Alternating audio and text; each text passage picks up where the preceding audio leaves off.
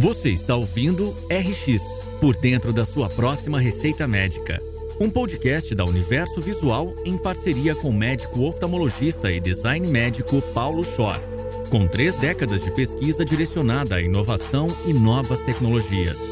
Prepare-se para descobrir caminhos rumo a uma saúde mais efetiva e acessível.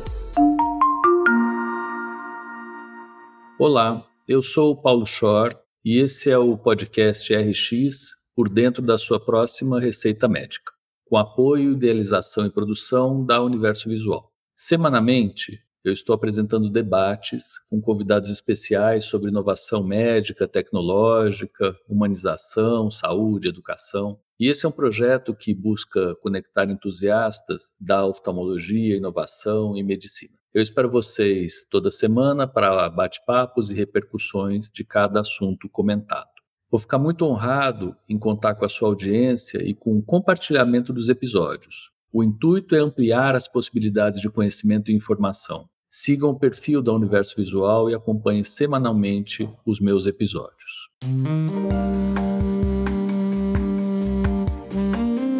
Olá! A última conversa que eu tive no podcast RX, por dentro da sua próxima receita médica, foi com a infectologista e mestre em saúde pública Luana Araújo. Luana foi, como eu disse, personagem e ainda é uma ativista das causas da saúde pública e é uma didata. Então ela explica bastante bem e o episódio é um episódio que vale a pena ser revisto para quem ainda não reviu, porque é ilustrativo do que a gente passou e provavelmente indicativo do que a gente vai passar. Eu selecionei algumas partes que me tocaram mais desse bate-papo e eu acho que a primeira tem a ver com um conceito que nós precisamos necessariamente levar em consideração os outros em relação ao que a gente quer. Então a gente pode fazer o que a gente quer, contanto que não coloquemos os outros em risco, principalmente risco de vida. E eu estava lendo um artigo em uma revista sobre uma empresa que chama Roblox. Uma empresa começou a fazer esse metaverso há uma década e pouco atrás. Um dos fundadores coloca que o equilíbrio entre freedom e civility, liberdade e civilidade, que tem a ver com viver em comunidade, respeito ao próximo, é o mantra nesse tipo de lugar, que é provavelmente o próximo lugar onde a gente vai viver ou já está vivendo. Então, quanto que a liberdade de algumas pessoas não paga o preço da tal da eterna vigilância. Algo importante para pensar na saúde pública também.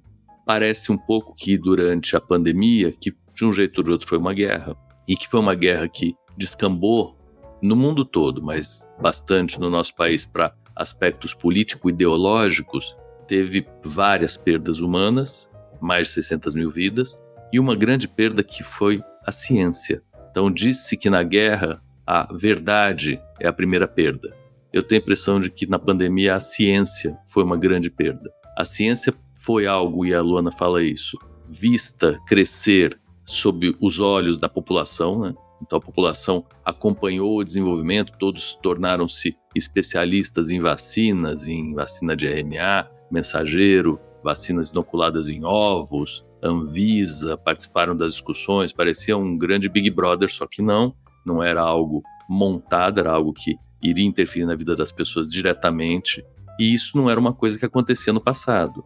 No passado não se perguntava se a vacina da gripe que você estava tomando, ou pólio ou sarampo, vinha da Pfizer ou era da Johnson, ou tinha sido testada por um, dois ou dez anos. Se a nova vacina que veio de surtos de gripe nos Estados Unidos, ela foi testada durante dois, três, seis meses. Nunca se perguntou nada disso. E agora, eu acho que pela politização e quando nós vamos para a mídia com essas informações, as pessoas passam a participar, o que por um lado é muito bom, porque elas poderiam, teríamos a chance e tentamos, vários de nós, cientistas e professores, tentamos fazer com que isso fosse, a Luana inclusive, uma chance de informar e de organizar a informação para a população, mas não é alguma coisa que foi efetivamente internalizada porque passou. Então ficou como um episódio e esse episódio acabou levando a ciência a um lugar de instabilidade e não de fortalecimento, como poderia ter sido feito e foi feito em alguns outros países,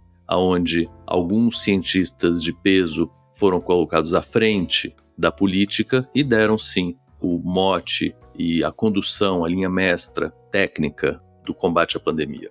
Isso também se vê em organização governamental, e eu falei um pouquinho com ela em relação ao papel do Estado na saúde pública, ela estressa muito que a saúde pública é feita para e pelos cidadãos, sim, verdade, e que ao governo cabe organizar, distribuir e coordenar os aspectos de gerenciamento da saúde pública, mas vale a pena pensar que isso também é uma atividade técnica e altamente complexa. Não é uma decisão política, não é uma decisão de executivo, não é uma decisão de quatro anos. É uma decisão de longo prazo, que nós também não estamos acostumados a tomar.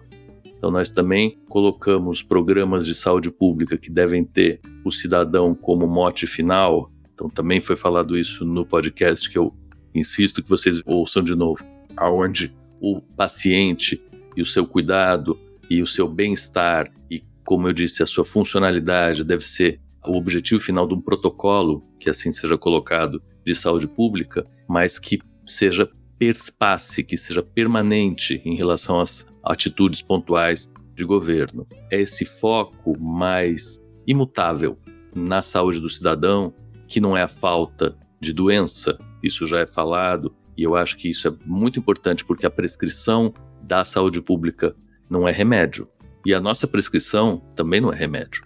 E isso está subjacente ao título que eu coloquei nesse podcast, e eu acho que é bom ficar explícito e cada vez mais. Então, estou achando que a gente está já numa profundidade e, e, numa maturidade dos episódios, onde vocês já perceberam que eu estou querendo falar para todo mundo que não existe um remédio igual para todo mundo e tem coisas que não tem cura e tem coisas que não tem remédio. Não é só doença que não tem remédio, mas tem doenças com remédio que o remédio não é exatamente o que o paciente precisa, não é o que ele consegue, não é algo que seja sustentável a longo prazo, não dá para usar daquele jeito. Então, não, não é nem a falta de doença e nem o remédio que definem a saúde. É sim o bem-estar do paciente, é como o paciente está. Então, ouvir o paciente faz toda a diferença.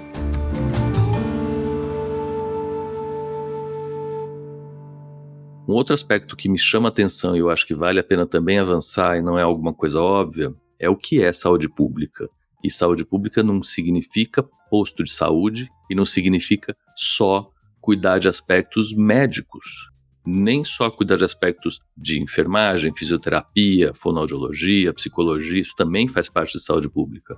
Mas educação é parte de saúde pública, segurança é parte da saúde pública. Então, esses aspectos relacionais que também precisam ser tratados do mesmo modo, longitudinalmente, com metas centradas no usuário final, como tudo que a gente falou até agora. O design tem que ser pensado no usuário, tem que ser centrado no usuário. Não adianta centrar a ação na ferramenta que a gente tem em mãos. Primeiro, porque a gente nem sempre tem as melhores ferramentas em mãos, depois, que elas nem sempre são utilizadas do melhor modo. Vale centrar a ação no usuário final em todos esses níveis.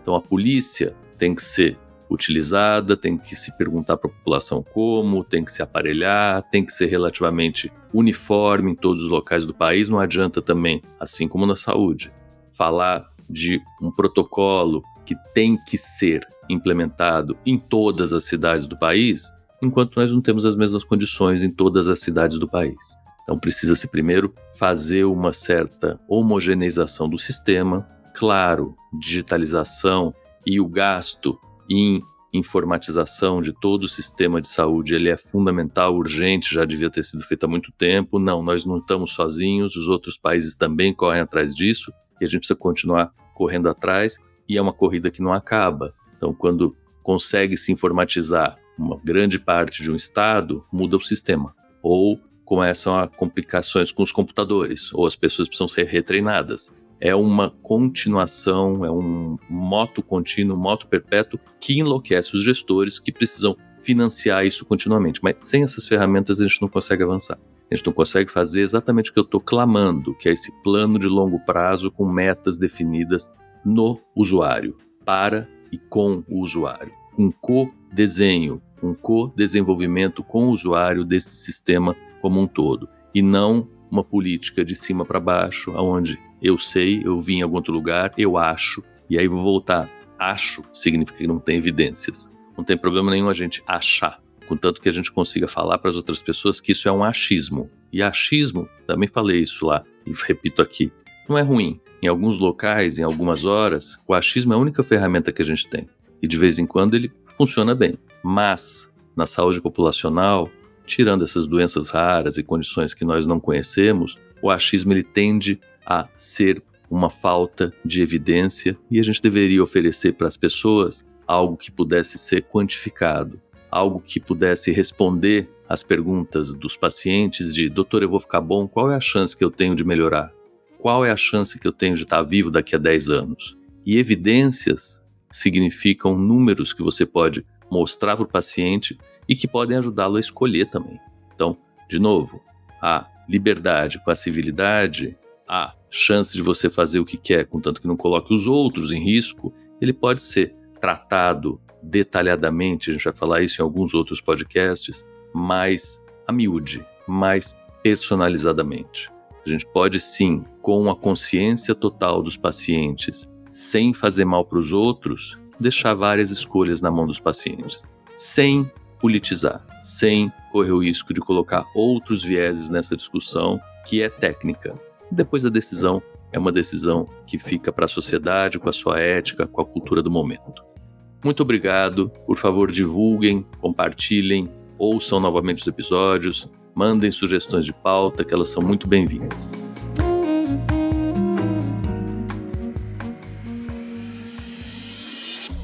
Você acabou de ouvir RX por dentro da sua próxima receita médica com Paulo Schor. Aproveite para se inscrever em nosso canal e acompanhar semanalmente as histórias e repercussões que serão apresentadas por aqui. Siga também as nossas redes sociais, arroba Revista Universo Visual e arroba Paulo Schor.